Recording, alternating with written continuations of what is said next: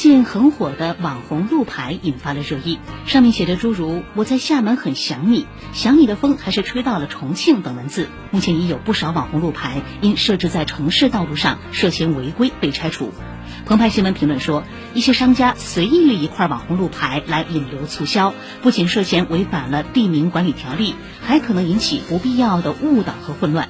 城市道路安全的管理和拍照打卡的需求如何平衡？稍后八点的编辑推荐详细讨论。